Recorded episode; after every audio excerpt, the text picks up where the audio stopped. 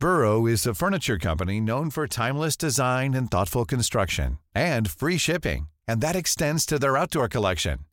Their outdoor furniture is built to withstand the elements, featuring rust-proof stainless steel hardware, weather-ready teak, and quick-dry foam cushions.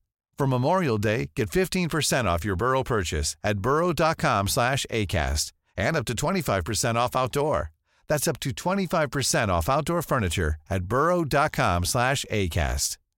Hey, Dave. Yeah, Randy. Since we founded Bombus, we've always said our socks, underwear, and T-shirts are super soft. Any new ideas? Maybe sublimely soft. Or disgustingly cozy. Wait, what? I got it. Bombus. Absurdly comfortable essentials for yourself and for those facing homelessness. Because one purchased equals one donated. Wow, did we just write an ad? Yes. Bombas. Big comfort for everyone. Go to bombas.com slash ACAST and use code ACAST for 20% off your first purchase. Everyone knows therapy is great for solving problems, but getting therapy has its own problems too, like finding the right therapist, fitting into their schedule, and of course, the cost. Well, BetterHelp can solve those problems. It's totally online and built around your schedule. It's surprisingly affordable too. Connect with a credentialed therapist by phone, video, or online chat, all from the comfort of your home. Visit betterhelp.com to learn more and save 10% on your first month. That's BetterHelp H E L P. Víctor Hugo, mi amor, voy a preparar la habitación del huésped. Mamá se quedará con nosotros este fin de semana. Cuando Soledad, mi esposa, me dijo esto, quedé sumamente perplejo pues por el hecho de que mi suegra se quedara con nosotros esos dos días era indicio de que verdaderamente algo malo estaba ocurriendo. Tranquilos, no me malinterpreten, por favor. Yo no odiaba a mi suegra. Totalmente lo contrario a eso. La amaba como a mi propia madre. Ella es una persona excelente, caritativa, humilde, piadosa y amable, y todas aquellas características buenas que se les puedan venir a la mente en este momento. El motivo por el cual presentí que las cosas iban a ponerse feas tienen una válida justificación. Pero para ponerlos en un mejor contexto y así puedan comprender a qué me refiero, permítanme por favor narrarles una introducción retrocediendo unos meses atrás. Mi nombre es Víctor Hugo Benítez. Soy de Argentina. Esto que les voy a compartir está ambientado en los años 2009, comenzando la pesadilla en el mes de marzo, si no mal recuerdo, cuando a mi suegro le diagnosticaron aquella enfermedad. A partir de entonces, la vida de la familia de mi esposa comenzó a venirse abajo, desmoronándose lentamente como si todo fuera un suplicio ya predestinado. Y créanme, cada uno de los eventos que incluyo en mi relato les hará sentir un horror indescriptible, tal cual como el que estoy sintiendo en estos momentos al recordarlos, para así poder compartírselos. Una noche, Soledad me llamó a la oficina entre lágrimas me contó que su padre se había descompensado y lo tuvieron que llevar de urgencia a una clínica. Eran las 8.30 de la noche. Todavía faltaba media hora para que terminara mi horario de trabajo. Pero hablé con mi jefe para plantearle la situación y pedirle permiso para retirarme antes de tiempo, algo a lo que por fortuna accedió. Una vez que estuve en el nosocomio y cuando ingresé a la habitación donde estaban todos, el cuadro fue extremadamente desolador. Por un lado, Soledad estaba junto a sus hermanos Daniel y Jorge. Abrazados lloraban desconsoladamente. Mi querida suegra, con sus ojos irritados de tanto llorar, estaba sentada sobre una silla al costado de la cama Desde allí presionaba la mano de él, mi suegro, quien yacía inconsciente postrado en esa cama. Se lo dijimos tantas veces, pero él jamás nos hizo caso.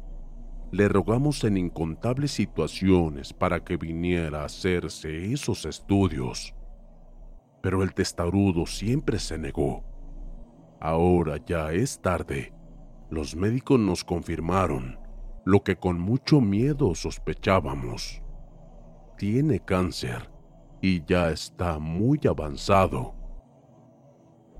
Víctor Hugo, mi papá se va a ir de este mundo nos va a abandonar y no queda mucho tiempo, me dijo mi esposa rompiendo en llanto nuevamente cuando salimos de la habitación para hablar. Ella tenía razón.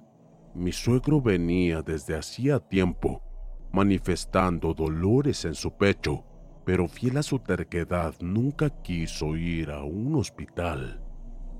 A causa de eso yo mismo veía llorar a todos, en especial a mi suegra, quien para ella su esposo lo era todo, un compañero de toda la vida. La drástica noticia derrumbó el corazón de la familia, sumergiéndolos en un mar de tristeza y desesperación, pues lastimosamente ya teníamos bien en claro que no quedaba nada por hacer, más que poner de nuestra parte para que a sus últimos días la pasara en paz y en compañía de todos sus seres queridos. No obstante, aquella noticia no solo trajo dolor, sino que también vino acompañada de una serie de acontecimientos extraños que al pasar de los días se fueron convirtiendo en aterradores. Mi suegro estuvo dos semanas internado en esa clínica. Aparte de nosotros, también iban a visitarlo su hermana, una señora ya mayor, que vivía en una ciudad vecina y con la que por una razón que yo desconocía, no tenía mucho trato con la familia de mi esposa. La tristeza que sentíamos se acrecentó aún más cuando los médicos dijeron que era muy probable que él ya no volviera a caminar, por lo cual lo llevamos a casa en unas sillas de ruedas. Por mi parte, verlo en ese estado me provocaba dolor, aunque sé que no se comparaba cómo se sentían los demás, y es que en realidad Debo confesarles algo. Mi suegro no era un hombre tan ejemplar que digamos. Precisamente conmigo ya habíamos tenido algunos desacuerdos que fueron dejando asperezas en nuestra relación, ya que él era de esos viejos prepotentes, soberbios, que jamás aceptaban que estaban equivocados. Y yo, soy de los que no se pueden quedar callados cuando algo me impulsa a actuar, sobre todo cuando las discusiones tenían que ver con mi esposa, ya que el viejo en ocasiones no solía tratarla muy bien, por lo que se podrán dar una idea de cómo se comportaba con su propia mujer. Mis cuñados, al ser varones, estaban acostumbrados a sus malos tratos así que se podría decir que yo era el único que lo enfrentaba. Ahora bien, este punto de vista negativo que yo tenía hacia él cambió rotundamente cuando una noche, junto a Soledad, llegamos a su casa y escuchamos el inusual favor que le pedía a mi suegra y también a mis cuñados. Vieja, debes ser fuerte y aceptarlo. Dentro de poco yo ya no estaré. Y eso lo sabes muy bien. Por eso te pido que me olvides pronto.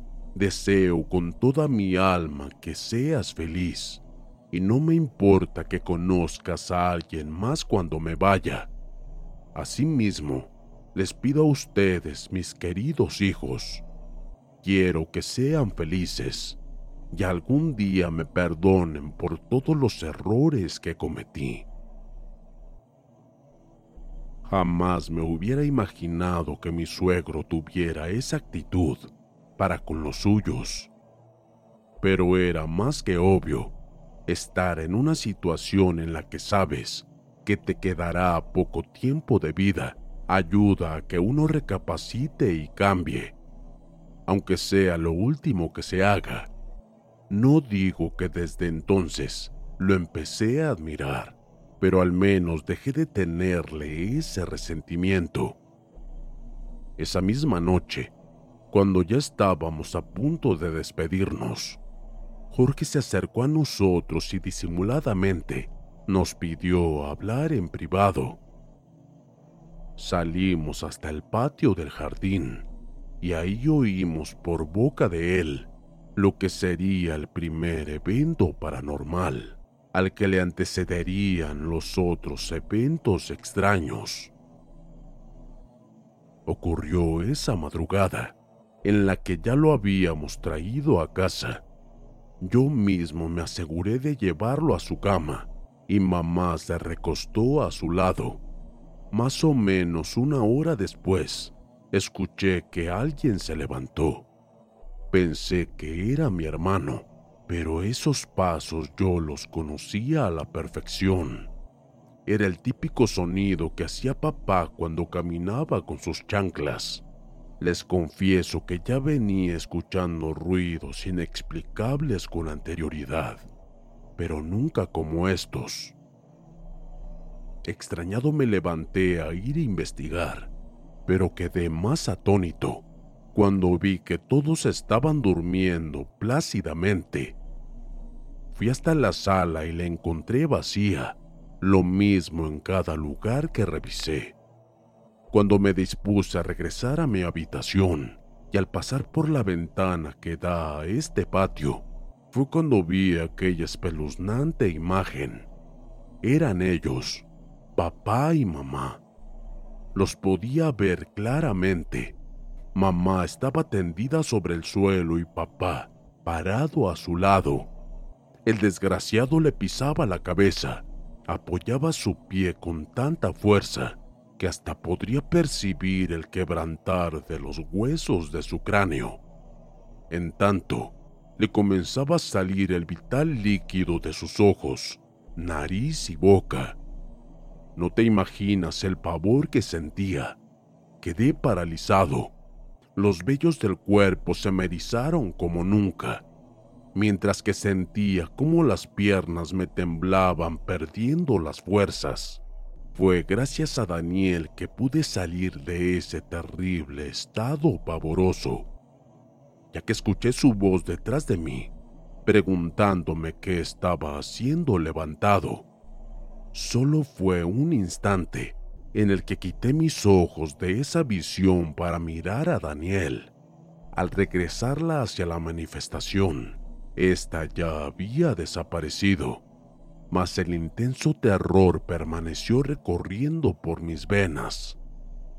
Les juro que esto es verdad, y solo a ustedes se los estoy contando, y lo hago porque siento que me estoy volviendo loco pues desde esa experiencia, en cada madrugada escucho los mismos pasos.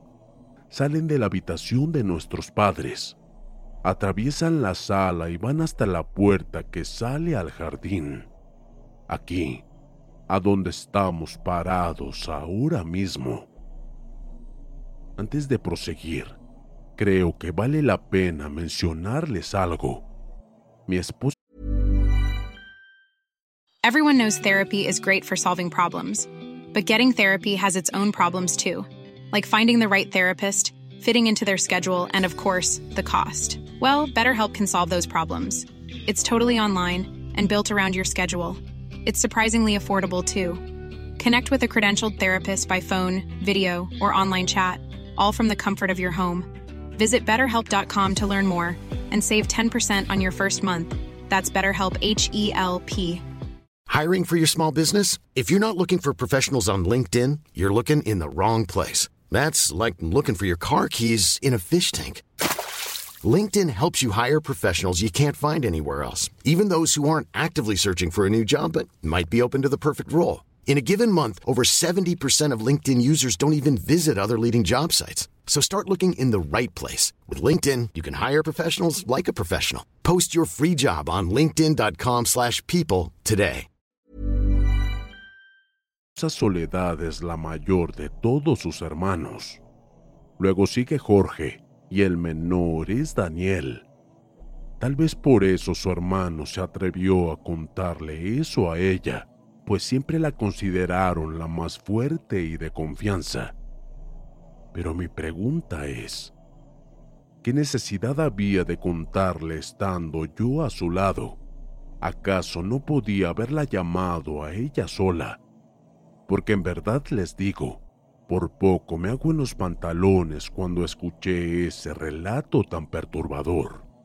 Y ni hablar de que pasé semanas teniendo pesadillas. Sí, lo sé. Llámenme miedoso, pero hay que estar en mi lugar para poder juzgarme. No tienen idea de lo que significaba para mí tener que ir todas las noches a esa casa y ver el rostro de mi suegro sin recordar lo que Jorge nos contó. Pero en fin, los días siguieron transcurriendo y al parecer las cosas seguían iguales. Eso sí, la salud de mi suegro iba sucumbiendo cada vez más.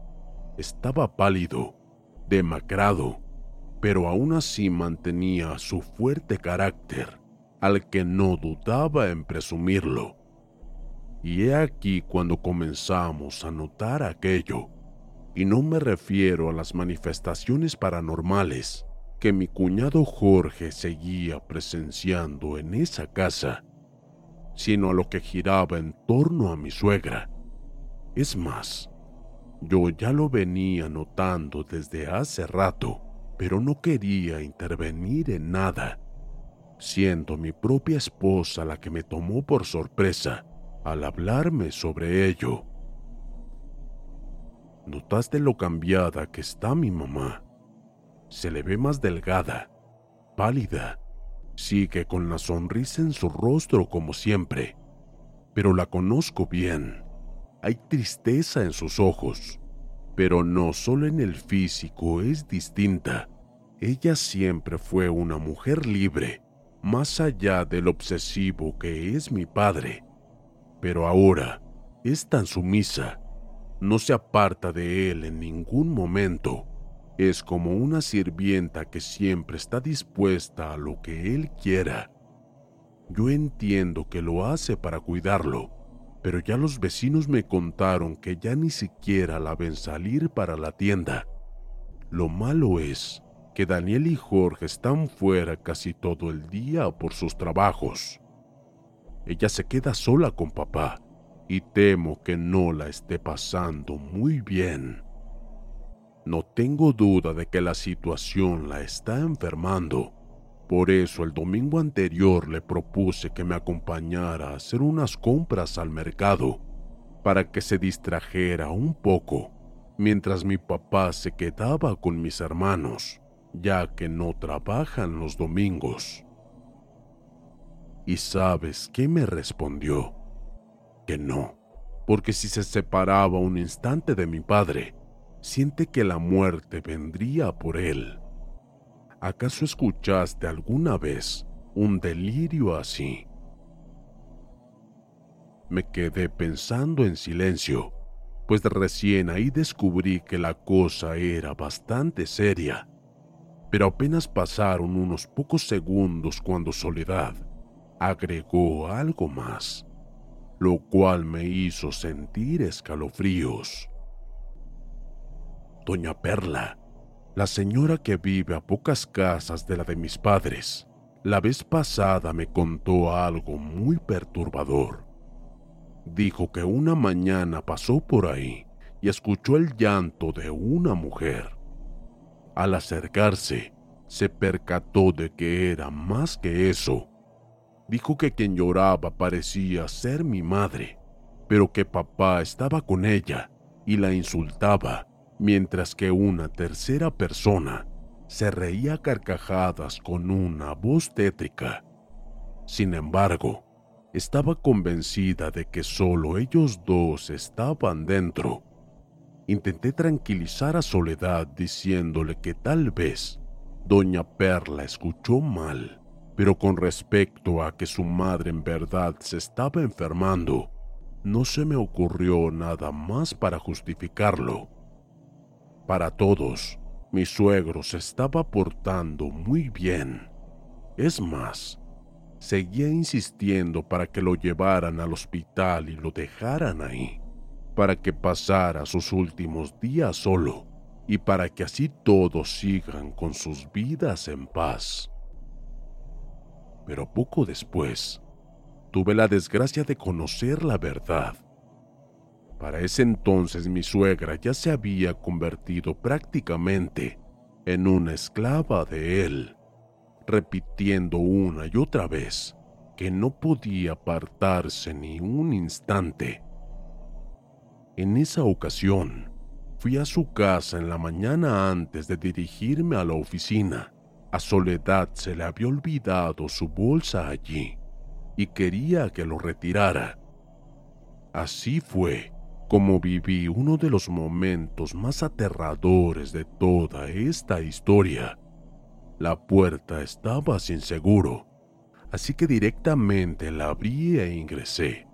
El carro no estaba así que supuse que mis cuñados ya no se encontraban. Estaba a punto de saludar en voz alta, pero me quedé mudo cuando oí aquello. Mi suegra estaba llorando y el viejo maldito la insultaba, tal cual lo había testiguado la vecina. Rápidamente me acerqué a la habitación desde donde provenían los ruidos, y al quedar a mi vista la escena, me horroricé como nunca antes. Ella estaba en cunclillas apoyada en la pared, empapada en llanto y temblando desmesuradamente. Sobre la cama estaba sentado mi suegro, totalmente desnudo. Había hecho sus necesidades ahí mismo y tomando sus heces se ensuciaba por todo el cuerpo mientras que le decía con vulgaridades y burlas que lo bañara de nuevo. Lo único que atiné a hacer fue intentar sacar a mi suegra de esa casa. Sin embargo, cuando llegamos a la puerta me pidió que no lo hiciera, que mejor me fuera y no dijera nada de lo que había visto. Tomé el bolso de mi esposa y me marché de ahí hundido en un sentimiento de impotencia y dolor. Al llegar la noche del viernes siguiente, fue cuando mi suegra llegó a casa. Es por eso que me sorprendió cuando Soledad me dijo que se quedaría con nosotros ese fin de semana, pues para mí estaba más que claro que algo perturbador había detrás de todo ello. Si se preguntan si al final conté lo que vi, les respondo que sí. Pero lo hice recién cuando acabó todo, lo que ocurrió semanas después. Mientras tanto, mi pobre suegra siguió sufriendo el castigo por parte del maldito viejo, como así también las manifestaciones demoníacas continuaron aterrando ahora no solo a Jorge, sino también a Daniel y a Soledad, quien me juraba que podía ver a su padre humillando y castigando a su madre. En tanto, unas risas diabólicas resonaban de fondo. Cuando el viejo falleció, poco a poco la familia empezó a recuperar la tranquilidad, sobre todo mi suegra quien volvió a sonreír otra vez algo que ya había dejado de hacer definitivamente. Fue un día domingo, cuando al cumplirse el mes del fallecimiento, mi esposa le hizo inocentemente una pregunta, que si lo extrañaba mucho, pero la respuesta de su madre no solo dejó pasmados a todos, sino que gracias a eso, ella nos hizo una inimaginable confesión. No, ya no lo extraño, ni tampoco siento el incontenible deseo de estar con él. Ahora soy libre. Él falleció y el trabajo de brujería terminó. Fue su hermana. Esa vieja bruja de alguna forma hizo un amarre para que yo no lo abandonara, algo que desde antes de que supiéramos de esa enfermedad yo quería hacer. Pero al parecer ellos ya estaban al tanto de todo eso. Fue un amarre. Por eso yo no podía separarme de él ni un instante. Eso fue lo que me contó una señora de la colonia cuando ingenuamente fui a pedirle que me curara. En un principio no lo podía creer, pero lo confirmé cuando ese fin de semana me quedé en la casa de soledad. Esa noche se me apareció un espectro con la forma del viejo, ordenándome que regresara de inmediato a la casa. Suena increíble, ¿verdad? El viejo desgraciado sabía que mi suegra lo quería abandonar y cuando supo que le quedaba poco tiempo de vida, no se le ocurrió peor cosa que hacerle ese trabajo de brujería por medio de su hermana. Fue un hipócrita, desalmado y cruel. Quiso lastimarla hasta el último día de su vida, sin importarle nada más que él. El trabajo de amarre no solo hace que un engañoso sentimiento de amor se intensifique hacia el victimario, hay ocasiones en las que lo hacen para atar a la persona, simplemente para causarle daño y así evitar que sea feliz, pese al supuesto amor que siente, lo que para mí es la prueba más grande de que algunas personas merecen enfermarse y dejar así este mundo para siempre. Pero debo terminar este relato diciéndoles que lamentablemente no todo es felicidad en la actualidad, pues de vez en cuando un indescriptible pánico domina a mi suegra, a mis cuñados, quienes aún viven en esa misma casa, cuando en las madrugadas se oyen claramente aquellos sonidos siniestros de las chanclas, garantizando que todavía la maldad sigue dando pasos por el lugar.